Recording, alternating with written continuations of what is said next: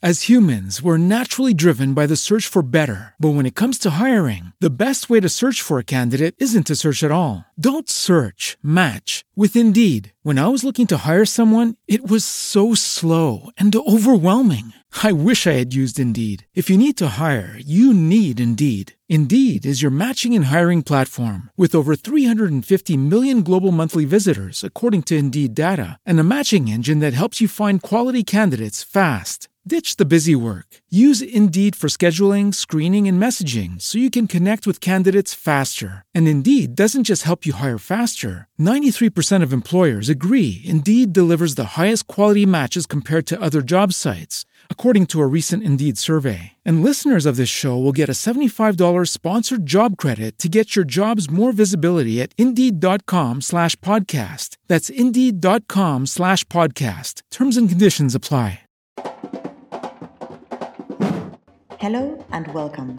I'm Anna, and this is a new episode of Proyecto Co, a channel that explores ideas, methods, and mental models that will help you expand your knowledge around social innovation, develop your potential, and master the best of what experts and entrepreneurs have already learned. Privilege, power, and systemic oppression. We have invented a system that favors a privileged minority and ignores the needs of over 90% of the population.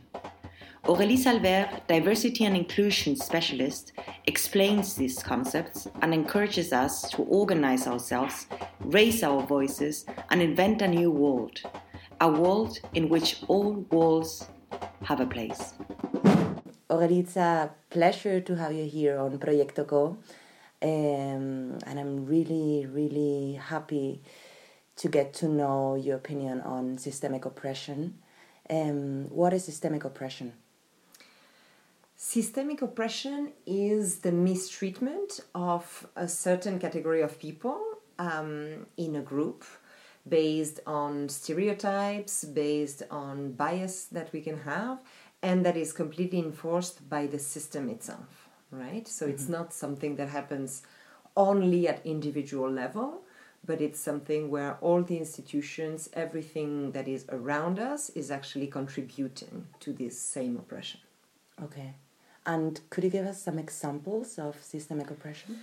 So, for example, um, we're talking about so systemic oppression first is at the service of a group mm-hmm. that has the power. Mm-hmm. Okay. So you have one group of people that have seized power by whatever way, either the force or anyway. And the idea is that um, they maintain it through different ways, right? Mm-hmm. So, for example, um, at the moment, in many of the European countries, if we take the European countries, the white, male, um, straight, body abled, cisgender, um, yeah, middle aged. What is what is cisgender? Mm-hmm. Cisgender is basically the people who identify with their the sex uh, they have been given at birth. So, for example, if you're born with a penis and you identify as a male, you're cisgender. If you're born with a vagina and you identify as a female, you're cisgender. But in the case that you don't identify with uh, the sex that has been given to you at birth, you're transgender. Okay. Would you do any transition through medicine or surgery or not? Mm-hmm. Still, this idea is that you're you're transgender. So basically, the idea is that. Um, one group and this group is not uniform that's mm. what we have to understand and that's where intersectionality comes in and that's a, a term coined by Kimberlé Crenshaw like 30 years ago, and this idea that oppressions adds, right? So, this is a critique, for example, to white feminism. The fact that um, white feminists are accused of defending only the, um, the rights and the privileges of the white females, right? Mm-hmm. But not care so much about the poorer black or uh, Latinos women. Mm-hmm. So the idea of intersectionality is that um, your oppression adds up. So if you're a female, it's one thing, but if you're a black female, it's even more complicated. And if you're a black female who is um, who has is suffering from PTSD or from a mental illness, for example, it's even more difficult, etc., etc. right? And so far, these types of oppression were completely separated mm-hmm. in different struggles, and it was not um, taken into account that actually they can add up and have a, a, heavier impact on the individual. Because mm-hmm. you talk about power. How do you define power? So power is often seen as um, as something quite negative, right? Um, because we currently live in in a system um, which is a capitalist uh, patriarchal system where, as I was saying before, only a few hold the power. And it's very hierarchical, it's a pyramid mm-hmm. where a few have all the privileges, let's say, and the majority is working for them. Mm-hmm.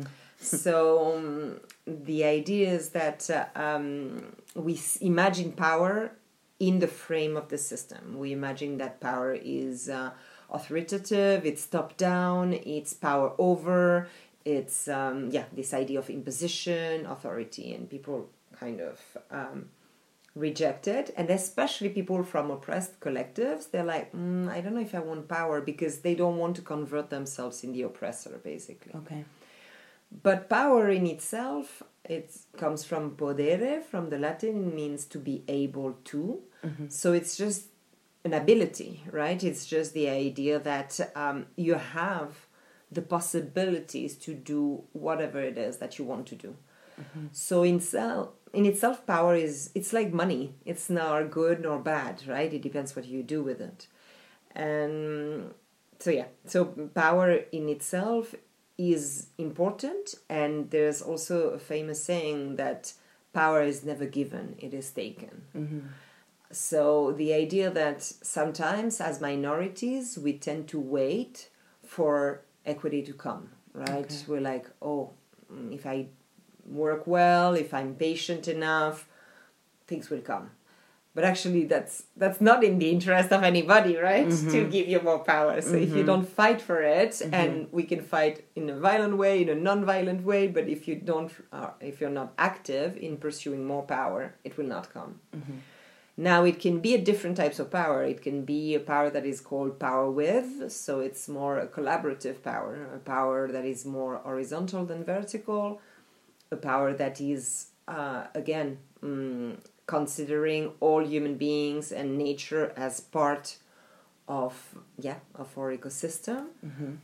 And this is actually what is called ecofeminism, okay. right? Which is linking yeah, um, the current oppression of nature with the oppression of women, people of color, children, animals. The idea is that it's the same dynamic at the end of the day. It's not only about women, it's about anybody that is oppressed by the dominant. Mm-hmm. And the idea of ecofeminism is that we get back, um, uh, yeah, a better and more um, balanced relationship with with people around us and with the nature we live in. Mm-hmm. Okay, so this kind of more inclusive execution of power, mm-hmm. um, how do we how do we implement it? Because the, the idea is clear, but the practice seems like uh, more difficult. I mean, for me, it's New Zealand, for example. Okay. Right? Mm-hmm. Uh, we saw just recently that Jacinda Ardern just won her second term mm-hmm. uh, again. Um, for me it's uh, it's this idea of a power that um, that is empathetic. So we have seen the way she reacted to the attacks uh, on the Muslim community in Christchurch, for example, and uh, being veiled to show her respect to the community and, and be very, inclusive in her world. Uh, the fact, the way she dealt with COVID, and she was very strict and also very close to the population, answering their questions and their doubts all along the crisis. It's um, also her care for the environment and a country that is really forward in the way they've been, uh, yeah, dealing with their energy and um, yeah, and their environment. The way they respect um, their um, the native uh, people of of their lands, and yes, the excuses that have been given to them. So it's a lot of things, right? Small, concrete things. But I think it's not a utopia. We can already see it happening in some countries, in some cities, and yeah, for me, um, a city like Barcelona, honestly, in the last years, uh, led by Ada Colau, is striving to go towards this kind of management and leadership. Mm-hmm. A country like Sweden has, for example, a feminist international policy. So you go to the Minister of Foreign Affairs, and if you want to download their policy, it says in the first page, feminist foreign policy. Mm. So it's not just um, a concept that is about abortion mm-hmm. or, um, yeah, pay gap. It's actually way more encompassing than this. It's, mm-hmm. uh, it's the whole way you see life, mm-hmm. basically. Mm-hmm.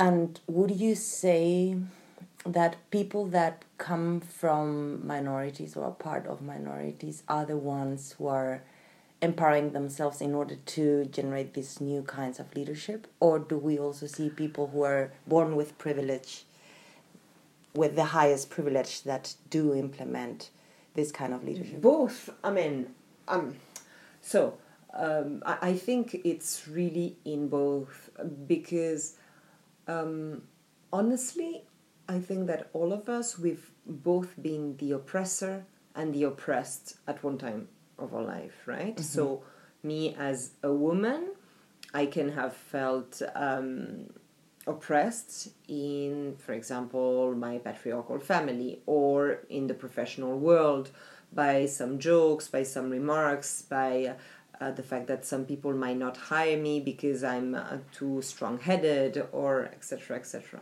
Mm-hmm. Now, as a white, uh, well-educated, middle-class woman, um, I've often been the oppressor and being very entitled and very, being very demanding. Um, and sometimes treating people of lower class um, less well or being very uh, authoritative with them, etc. So I think that honestly, we all have a work to do, and um, I think nobody today, nobody is perfect, no, and nobody is uh, the perfect feminist or the perfect collaborative person, etc. Mm-hmm. Honestly, to uproot. Um, the way we've been educated in a very elitist and top down military way, it's not like this. No, it's not in like 10 minutes or one hour or even 10 years. It's mm-hmm. big, big work to unlearn this. And and sometimes i mean yeah we, we can't be perfect in everything but i do believe that the work is on both sides yes, the oppressed uh, collectives um, have to work on themselves at different level.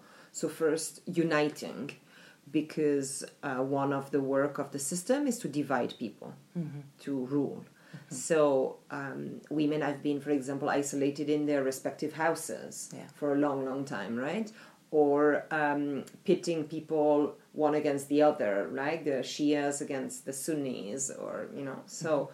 the idea is uniting is one of the first thing. Creating collective, uh, creating organizations where you're together, you support each other, etc. Two is uh, yeah, gaining as much um, support and self care as you can as a minority, because I mean, this system is very violent, and at the end, this is eating you, mm-hmm. um, literally. The idea is that the microaggressions, the words, the language, the fact that you lose a job because of your name, um, the comments, the exclusion from your family, all this mm-hmm. is adding up. And if you don't take care of yourself, it can be with a therapist, with a coach, with just having a strong um, network or of friends who really take care of you. This is taking a toll on you. Would it be on mental health? We can see that oppressed collectives tend to fall more easily into depression, mm-hmm. to commit suicide, to have eating disorders, etc., uh, etc., or on physical health, um, because you go to the hospitals and people tend to believe less uh, your voice and your testimonial, for example. So we can see that either women or people of color, when they go to the hospitals, they have to wait more mm. and they really have to convince the doctor that they feel pain, that it's not just in their heads. Mm-hmm. So this um, this requires, yeah, a level of self care that is is very important. And yeah, on the other side, on the side that is more privileged, we can see with um, the death of George Floyd, I mean, yeah, the killing of George Floyd, uh, better said, that uh, people start to, white people especially, um, are starting to educate themselves, right? We can see on Instagram so many books on mm-hmm. white fragility from Robin DiAngelo, Me and White Supremacy from Layla Saad, um, all these books that are now like uh, bestsellers because the first work for me of this um, dominant collective is first to understand. Mm-hmm. Because when you have privilege, usually you don't realize that you have privilege. It's normal for you. Mm-hmm. So it's a lot of work of educating yourself. It's a work of speaking up. Honestly, we are doing like, and I'm the first to do this, like 150 slides, PowerPoints. The only thing is speaking up mm-hmm. is the fact that silence is benefiting the oppression, right? So uh, the oppression is going on and on because one, people are so terrified to testify and to say what is happening. When they do, they're not believed or nothing is done. And the oppressor has a total impunity and nobody is doing anything about him or her. So the idea is that when this happens more in a movement like Me Too, suddenly people can't deny the reality and say, oh, but you invented it. Oh, but mm-hmm. it's your memory of a child. Are you sure? Oh, but no. Then you sum up and you're like, it's not possible that millions of women are hallucinating at the same time. So, for the dominant collective, is about educating themselves, is about listening, and this means for once not talking too much but listening more mm-hmm. to what is happening and it means speaking up and especially speaking up to the the, the dominant mm-hmm. so for me the role of the white men now is to talk to other white men in whatever networks they are to go and say hey actually there is no people of color in this uh, in this group. Don't you think we should do something about it? Mm-hmm. Because since they are at the top of the food chain, they will be more believed and they will have more legitimacy, and then it will not be the work of the oppressed to raise their hand at the risk of being excluded. Yeah. And yeah and to show up thank you so much for sharing this because I'm, my my mind is now full with thoughts and questions go for it um, first i would like to to deepen in the concept of privilege mm-hmm. and link it maybe to the um, black lives matter okay. movement no because i've heard so many times yeah all lives matter mm. um, is there a link between them two and could you elaborate so all lives matter is the risk. As humans, we're naturally driven by the search for better. But when it comes to hiring, the best way to search for a candidate isn't to search at all. Don't search, match with Indeed. When I was looking to hire someone, it was so slow and overwhelming. I wish I had used Indeed. If you need to hire, you need Indeed. Indeed is your matching and hiring platform with over 350 million global monthly visitors, according to Indeed data, and a matching engine that helps you find quality candidates fast. Ditch the busy work. Use Indeed for scheduling, screening, and messaging so you can connect with candidates faster. And Indeed doesn't just help you hire faster. 93% of employers agree Indeed delivers the highest quality matches compared to other job sites according to a recent Indeed survey. And listeners of this show will get a $75 sponsored job credit to get your jobs more visibility at Indeed.com slash podcast. That's Indeed.com slash podcast. Terms and conditions apply. Response and the answer of the system to Black Lives Matter. Okay? Black Lives Matter uh, comes from the systemic oppression of black people in the US, the fact that they've lived through 250 years of slavery, then 80 years of lynching, then 50 years of civil rights movement, and now in 2020 they're still more racially profiled by the police, um, more followed, more killed, more imprisoned. So it's a systemic oppression. If you want to look the documentary done by Ava DuVernay, 13th, that is on Netflix, it really shows how this has been planned and organized at political level, at structural level, also because the prison system in the US is a huge economy. And at the end, so many companies are using uh, forced labor coming from the jail um, yeah, to produce at really low price. So this is a whole um, yeah system. Um, so when the the black people in the US say this is not possible, I mean we can't be killed every day. Our lives matter, right? The answer is Black Lives Matter. I mean, really, we matter.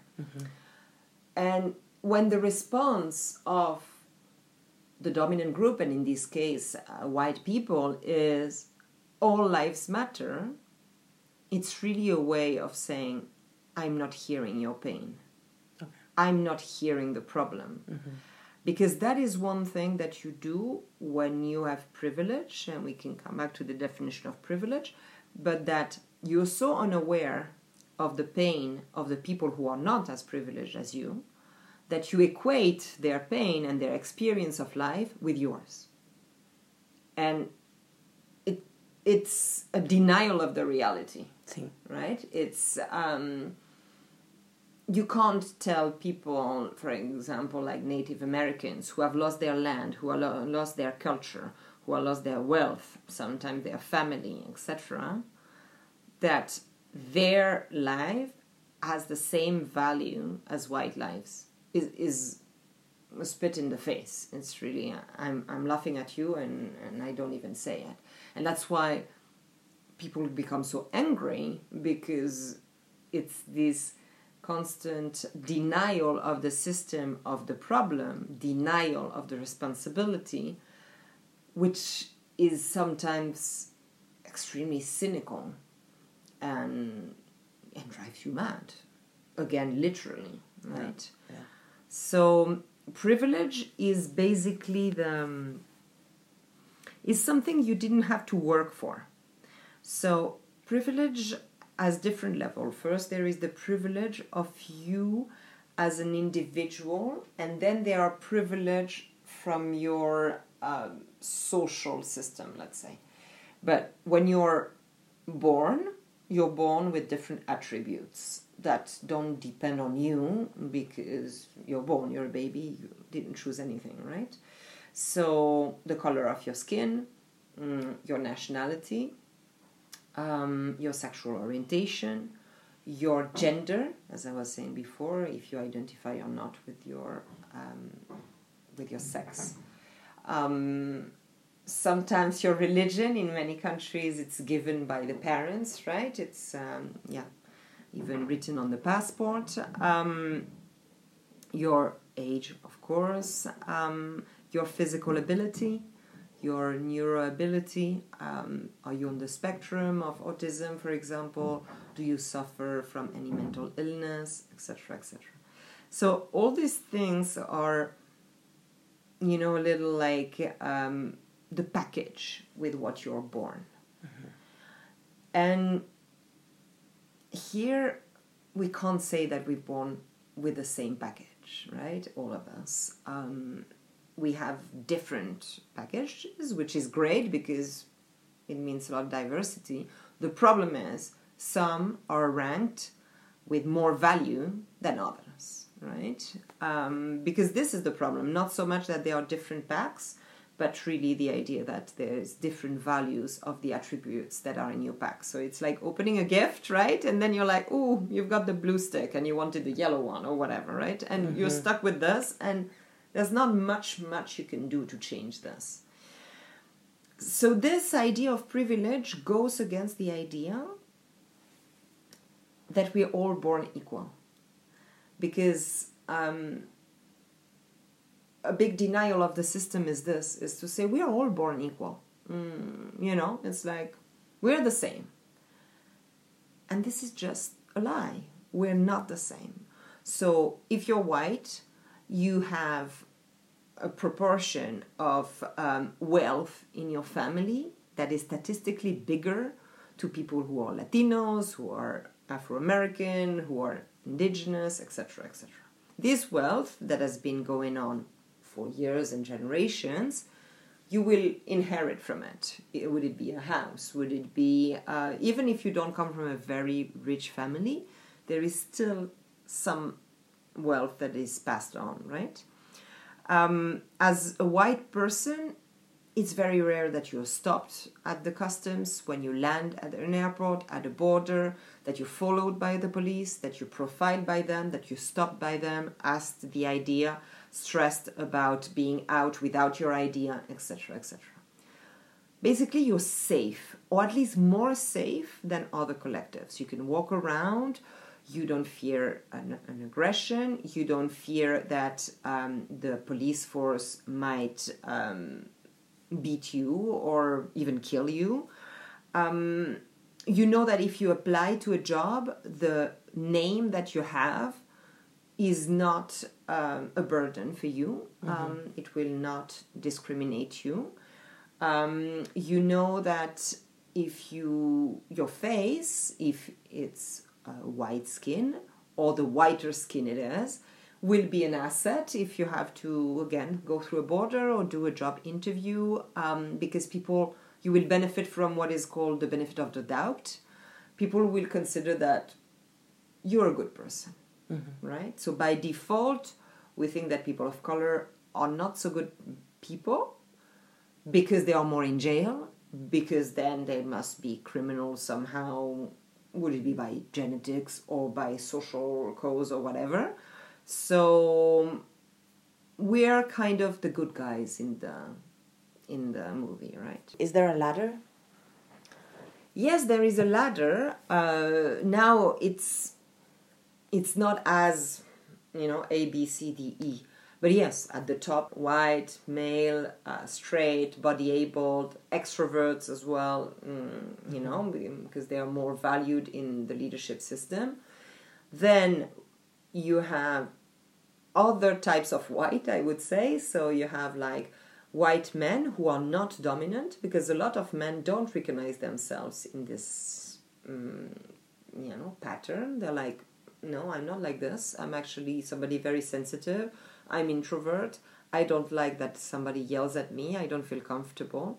So yes, or men who, um, for example, are, are yeah, as I said, introverts or gay men um, or white women, I would say, that are more at the top. So, and gay men and white women would be at the same level of privilege. I mean, I would say, but heterosexual I mean, women. Yeah, I mean, again, no, it's like uh, it's hard to, to know exactly because gay men benefit from the fact that they're men, mm-hmm. um, and women benefit from the fact that they're white, right? So yeah, I would say it's more or less equivalent, but yeah, according to me, again, it's not like.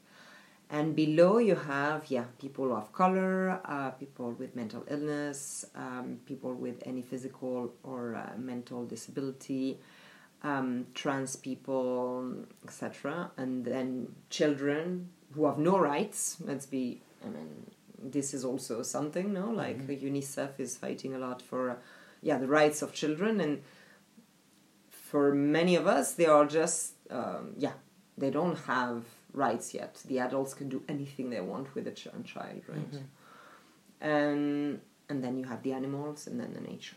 Mm-hmm. It's actually what like Aristotle called um, great chain of being. So for him, and at the base of the Greek mm, culture, which is at the base of a lot of the white culture, there is this hierarchy between beings. And it's still very much in us. Especially because, honestly, um, most of the economic superiority we have today as white people is based on the slavery and the colonialism that we've benefited from. Mm-hmm.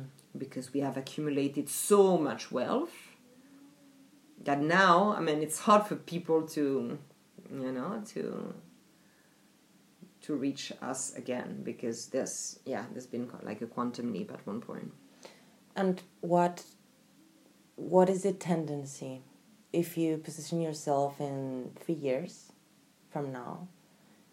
Do you see change coming? there is hope and there is fear at the same time, right? There is um, hope because um, first I see more and more awareness all around the world. Uh, people talk about this way more than even five years ago. I can see it.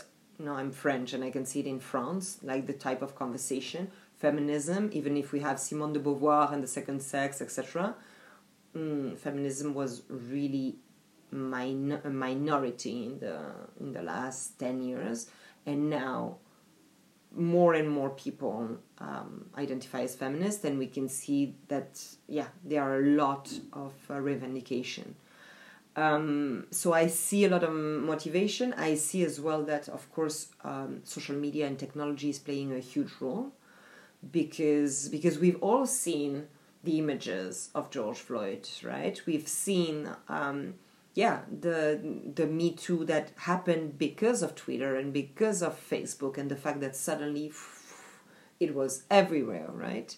So I see that there is this potential to unite and to fight because honestly, we are the 99%, right? So it's huge. We say minorities. It's not a minority. It's not. It's like uh, the women, they're already 52% of the population. But if you count all the people that are not at the top of, of the pyramid, it's, it's the majority of the population. So the problem is that we're not united, but um, but yeah, but I can see more and more movement. So yes, I have hope. On the contrary, uh, when the system is um, is um, questioned, it answers with even more force and backlash, and that's what is happening now, right? It's like it denies the reality it imprisons um, people like in Taiwan or in Hong Kong uh, or in Chile or yeah. So imprison people, mm, threaten them, mm, sometimes even kill them, um, and we see a rise of yeah of evangelists of white supremacists who are really triggered and worried about the rise of women, people of color, or different people, basically challenging their supremacy that has been there for many, many years now. So I don't know what to say. On the one hand, I am hopeful because I see changes coming, but I I know the system will will not give up the power without a fight. And and sometimes that's very scary because we are now at an age where we have yeah, uh, an amazing quantity of weapons, of um, yeah. So, so yeah. So, I'm I'm an optimistic. I want to believe um, we're making a positive change, um, but we have to be on the lookout all the time. We have to be aware that our rights, our current rights, are never a given that it can be taken away like this. And we saw it during the COVID. Like in two days, suddenly we are all locked in our rooms without a right to say anything. Yeah. Was it good or not good? I mean, this is not a question, but what I mean is in two days, half the world can be in lockdown. Mm, This says a lot about yeah, the capacity of, uh, of oppression of the system. So I would like to finish with the question of um, what would you recommend to us, the minority, um, to be better organized? Um, first is realize your power, because during all your life, um, you've been told that, that you're worth nothing, that um, you can't challenge the system, you're a little grain of salt. So, actually, we can do so, so, so much. I mean, we've seen Greta Thunberg being very young and still having a big mediatic impact. So, I do believe that we do have a lot of power, and there are many tactics that we can use. Um, there is a very good book from Dictatorship to Democracy um, from Gene Sharp explaining how different revolutionary mo- movements have organized in nonviolent way to topple dictatorship. Mm-hmm. So we have a huge power. Now it means organization. It means um, really knowing your own history, using as much the media or creating alternative media so that, um, yeah, we can display uh, what is going on. But I also think that beyond this, the idea is that we have zero tolerance from now on. No, it's like when your grandfather is making a joke at the dinner table, tell him when a colleague is making a remark to another colleague, say something. Mm-hmm. When you know you, I mean, you see a brand that is not advertising the way you would like, send a Twitter to that brand and don't buy this brand anymore. I mean, I think that there are also some of very small action that we can do to make a change. You know, so it's it's this sum of very very small changes and after your question to answer is do you want to change the system from within or do you want to create alternative systems? And this is the question of each one of us to answer, right? Uh, the two are valid. Uh, one will require a lot of patience and a lot of um, abnegation, I would say. The other uh, will be hard as well to unite people and to uh, to have financial means to do this. But I see these are the the two ways, no? And sometimes we we forget we can create alternative systems. We tend to change the the old, but why not create the new, right? And create systems that actually work according to the rules you believe in and mm. you, you believe are more just. Super. Thank you so much, Aurélie. Yeah, you're welcome. this is Proyecto Co a channel of collaboration and co creation for social good. As humans, we're naturally driven by the search for better. But when it comes to hiring, the best way to search for a candidate isn't to search at all. Don't search, match with Indeed. When I was looking to hire someone, it was so slow and overwhelming.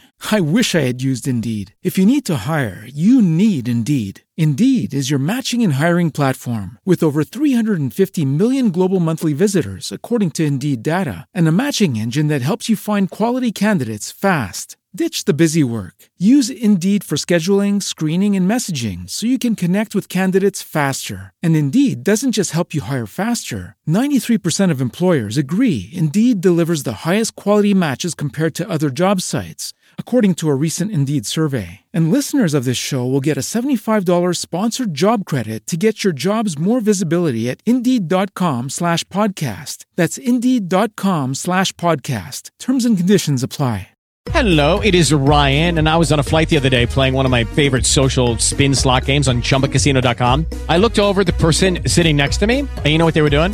They were also playing Chumba Casino. Coincidence? I think not. Everybody's loving having fun with it. Chumba Casino is home to hundreds of casino-style games that you can play for free anytime, anywhere, even at 30,000 feet. So sign up now at ChumbaCasino.com to claim your free welcome bonus. That's ChumbaCasino.com and live the Chumba life. No purchase necessary. VGW. Void prohibited by law. See terms and conditions. 18 plus.